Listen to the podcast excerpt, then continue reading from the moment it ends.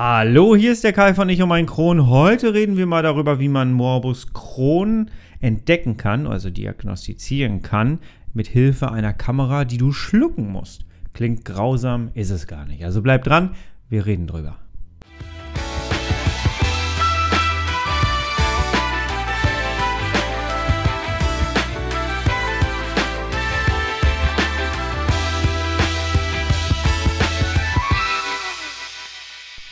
Herzlich willkommen zu einer neuen Ausgabe deines Kronpots. Ich finde diese Wortschöpfung sehr schön übrigens. Einmal Kron und Pott und ich sitze hier im Ruhrgebiet. Hier sagt man ja Pott mit zwei T. Ich finde, es passt einfach. Der Kronpott. Ich um mein Kron. Sei gegrüßt. Hallo. Heute möchte ich ganz gerne mal mit dir über ein Verfahren sprechen, das ich selber mitgemacht habe, um den Morbus Crohn zu diagnostizieren. Jeder, der durch diese Diagnostik durch musste, weiß, wie schwierig das eigentlich ist, Morbus Crohn zu diagnostizieren, weil einfach diese Symptome so unfassbar unterschiedlich sind. Und es ist so schwer, Reizdarm mit Morbus Crohn ähm, zu unterscheiden oder Colitis ulcerosa. Klar, man weiß, das eine ist im Dickdarm, das andere ist im Dünndarm, aber trotzdem ist es nicht leicht, das Ganze herauszufinden und eine klare Diagnose zu bekommen. Ich habe tatsächlich zehn Jahre gebraucht, bis ich die Diagnose bekommen habe. Das lag an mehreren Faktoren. Schlechte Ärzte waren auch mit dabei, das muss man ganz klar so benennen und das tue ich auch sehr gerne gegenüber Ärzten. Aber letztendlich waren auch meine Symptome sehr unterschiedlich und es hätte irgendwie auch auf vieles passen können. Und letztendlich, als ich dann irgendwann so um die 55 Kilo gewogen hatte und es, die Tendenz ging nach unten, bin ich zu meinem Arzt gegangen, habe gesagt, so, wenn wir jetzt nichts machen, dann sterbe ich irgendwann. Und ich habe ja schon mal erzählt, ich sollte damit recht behalten und dementsprechend ähm, wurde ich dann auch plötzlich ernst genommen und es kam ein Verfahren auf den Tisch, dem ich mich dann gebeugt habe sozusagen. Es hörte sich nämlich erstmal sehr grausam an. Ähm, denn es hieß plötzlich, ja, dann gehst du ins Krankenhaus für zwei Tage und dann ähm, musst du so eine Kamera schlucken und dann sehen wir wenigstens mal, wie es in deinem Dünndarm aussieht und dann haben wir vielleicht eine Diagnose. Ja, eine Kamera schlucken. Das hörte sich jetzt so an, als ob ich das nicht unbedingt wollte. Aber ich hatte keine andere Wahl. Denn ich musste endlich mal wissen, was ist denn jetzt eigentlich mit mir? Und ich habe zugestimmt und ich würde ganz gerne mal erklären, wie das Ganze stattgefunden hat, denn ich habe festgestellt in meinem Umfeld, wenn ich erzählt habe, ja, ich musste da so eine Kamera schlucken und damit ist das dann rausgefunden worden, dann sind die Ohren immer da, die Aufmerksamkeit habe ich und dann kommen auch die ersten Fragen, wie du hast eine Kamera geschluckt, wie muss man sich das vorstellen? Und ja, also lasst mich mal kurz erklären, wie das Ganze stattgefunden hat. Ich musste tatsächlich in ein Krankenhaus ähm, ich wurde da stationär aufgenommen und ja, musste den ersten Tag tatsächlich abführen. Also als allererstes hast du so eine komplette Untersuchung, ne? Also die checken halt deinen dein Blutdruck, deinen Puls, deine, dein Fieber, äh, machen eine komplette Anamnese mit dir. Und ja, diese, dieses ganze Verfahren mit der Kamera kostet richtig Geld. Deswegen wird es meistens auch ganz zum Schluss gemacht. Ich kann nur jedem raten da draußen, das tatsächlich selbst vorzuschlagen.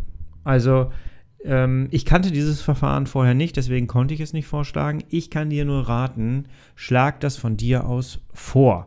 Und ich kann noch ein paar andere Sachen raten, die bei mir schlecht gemacht worden sind, aber da kommen wir gleich zu. Das normale Verfahren ist, dass du einen Dummy schluckst.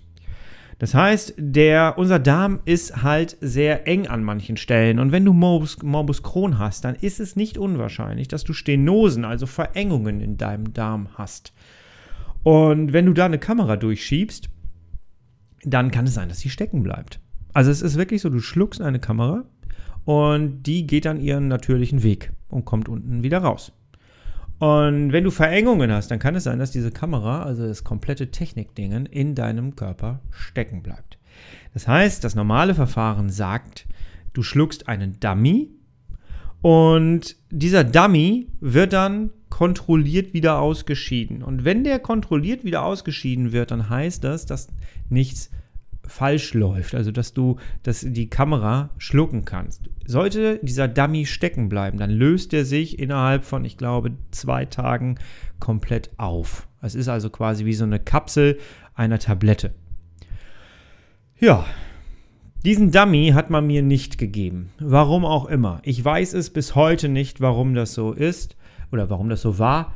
Ähm, ich kann da nichts zu sagen. Ich äh, finde es nach wie vor fahrlässig, denn ähm, da kommen wir gleich auch zu, was passiert ist.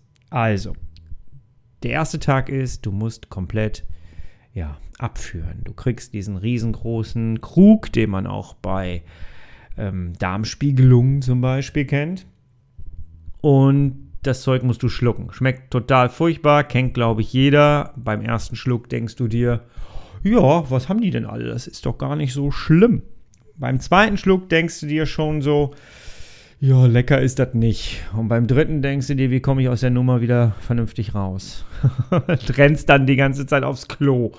Und ja, also der erste Tag findet halt so statt. Am zweiten Tag ist es so, dass du morgens, also ich musste morgens immer noch ein bisschen abführen, um auf Nummer sicher zu gehen. Und dann musste ich rund, wurde ich runtergerufen in den OP. Das hört sich jetzt schlimmer an, als es ist. Du stehst da vor der Schleuse und bekommst dann irgendwie, ähm, ich musste dann in so einen, so einen extra Raum, den es da gab, von so einem Personal, das sonst normalerweise Darmspiegelungen macht oder so. Also das waren die OP-Räume. Ne? Und ja, dann bekam ich tatsächlich eine Pille. Das sah aus wie so diese, diese normalen Kapseln, die es gibt. Und da war eine Kamera drin.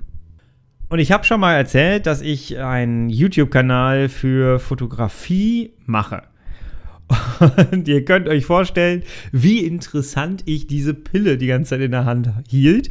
Und ich habe Fragen gestellt und dieses Personal war eigentlich äh, auf dem Sprung. Die wollten mir die Pille verabreichen und wollten dann direkt äh, wieder in den OP. Aber auch da kann ich jedem raten, nicht einfach schlucken. Die müssen sich die Zeit für dich nehmen, ob sie wollen oder nicht. Denn du sollst so ein dummes Ding da schlucken. Und du hast ein Recht darauf, aufgeklärt zu werden und vernünftig ähm, Fragen stellen zu können. Also lass dich nicht von der Hektik abhalten, ja. Also da hatte ich diese, diese Pille in der Hand, also es war wirklich wie so eine, wie so eine Kapsel, aber die war größer. ich weiß noch, ich habe da gesessen und habe der gesagt, das Ding soll ich schlucken? Niemals. Das geht doch gar nicht. Und sie hat mir dann erklärt, doch, das Ding ist so gemacht, dass die Oberfläche so ist, dass das Teil genauso schluckbar ist wie jede andere Tablette auch. Das können Sie sich jetzt gerade nur nicht vorstellen. Ja, konnte ich mir wirklich nicht vorstellen. Ja, und da musste ich die Tablette in die Hand nehmen, in den Mund packen und dann wurde mir direkt das Wasser an den Mund geführt und dann musste ich direkt schlucken. Also die Frau hat schon dafür gesorgt, dass ich es auch wirklich schlucke, weil einige Leute sich wohl nicht trauen, das dann zu schlucken und dann ist es eine Riesenprozedur. Und sie kam einfach an, hat, den, hat die Hand genommen an meinem Becher und hat dann so hochgekippt, damit ich auch wirklich schlucke. Dann habe ich ein Gerät umgeschnallt bekommen und da war ein kleiner Monitor drauf und ab da wurde es für mich, gerade als Fotografiemensch, ne, wurde es für mich mega spannend. Und das lässt keinen kalt. Sie hat diesen Monitor angeschaltet und du konntest den Verlauf der Kamera sehen. Also sie checken dann erstmal, ob die Kamera auch wirklich sendet, ne? Und deswegen, du musst diesen, diesen Monitor, dieses Aufnahmegerät, musst du direkt am Körper tragen, damit auch sichergestellt ist, dass die Signale der Kamera ankommen. Das war so mega interessant. Du hast wirklich auf diesem Monitor eine Full HD Aufnahme. Es ist so krass.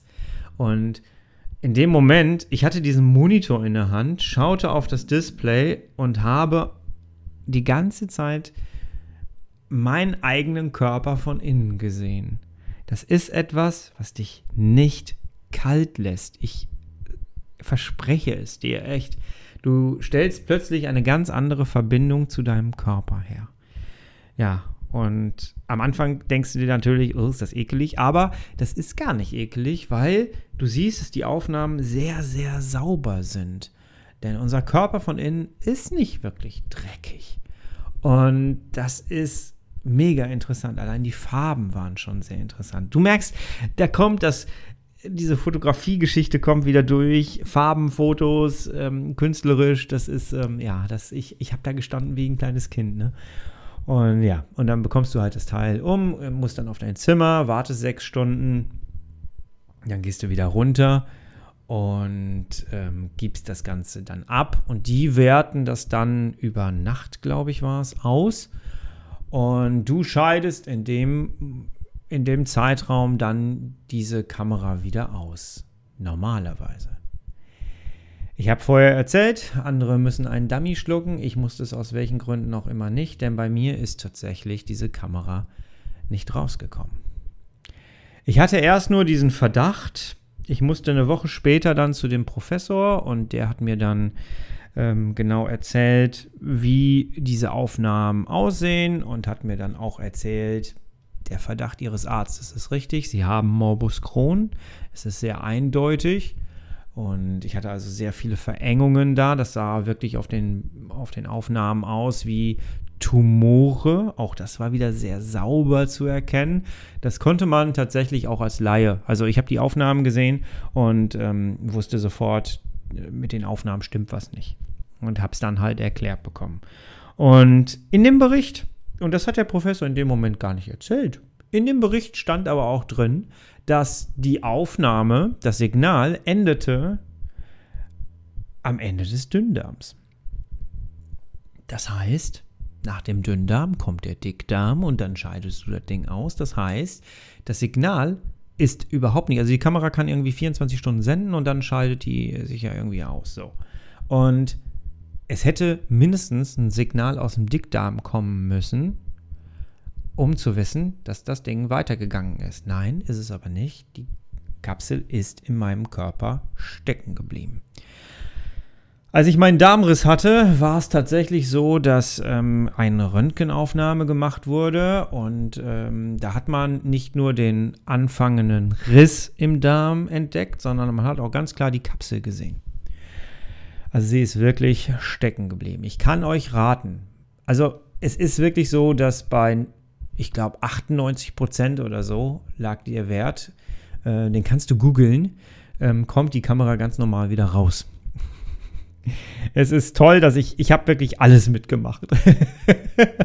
und ähm, ja, bei mir war es dann halt anders. Ähm, ich habe sie dann über den Stoma hinterher irgendwann wohl ausgeschieden, denn es wurde vor der Rückverlegung meines Stomas, wurde dann äh, nochmal ganz genau geguckt, ob nicht irgendwo nochmal diese Kapsel zu sehen ist. Und sie haben sie tatsächlich nicht mehr gefunden.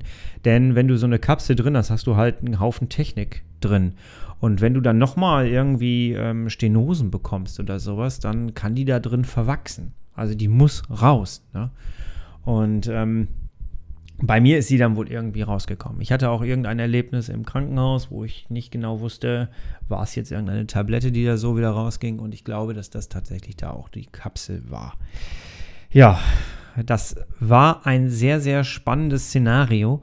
Ähm, und auch wenn das so beschissen gelaufen ist, dass die stecken geblieben ist und so, ich muss wirklich sagen, ich ärgere mich unfassbar darüber, dass das ganze Verfahren nicht schon ein, zwei, drei Jahre vorher gemacht wurde. Und mir wurde auch ganz klar erklärt, dass das richtig teuer war. Ich glaube, der Wert, das ist jetzt schon einige Zeit her, deswegen weiß ich die genauen Zahlen nicht mehr. Ich meine, diese Untersuchung lag bei 4000 Euro ungefähr.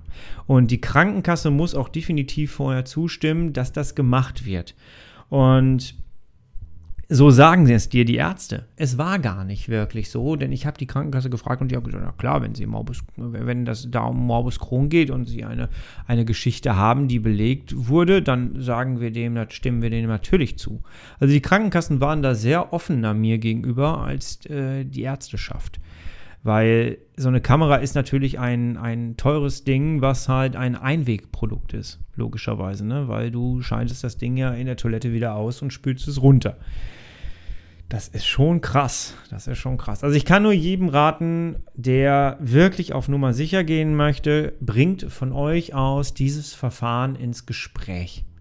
Und lasst es dadurch ausschließen oder bestätigen. Ihr habt danach wirklich Gewissheit. Die Aufnahmen sind unfassbar. Ihr bekommt auch nochmal einen anderen Bezug zu eurem eigenen Körper. Also ähm, bringt das mal von euch aus auf den Tisch des Arztes. Kann ich euch nur ja, wärmstens empfehlen, auf jeden Fall. Ja, das ist die Geschichte, die ich mit euch so ein bisschen teilen wollte. Ich hoffe, das ist äh, interessant und spannend für dich. Und ähm, ja, ich würde mich freuen, wenn du weiter dran bleibst, wenn du dir weitere Folgen anhörst und wenn du diesen Podcast auf iTunes mit fünf Sternen bewertest, weil damit bringst du nicht nur diesen Podcast weiter, sondern du platzierst damit auch das Thema Morbus Crohn ein bisschen im Ranking weiter oben und ich finde, da gehört es einfach hin. Ich bedanke mich fürs freundliche Zuhören. Wir hören uns hoffentlich bald wieder. Du, ich und mein Kron. Bis dahin, ich bin raus. Ciao.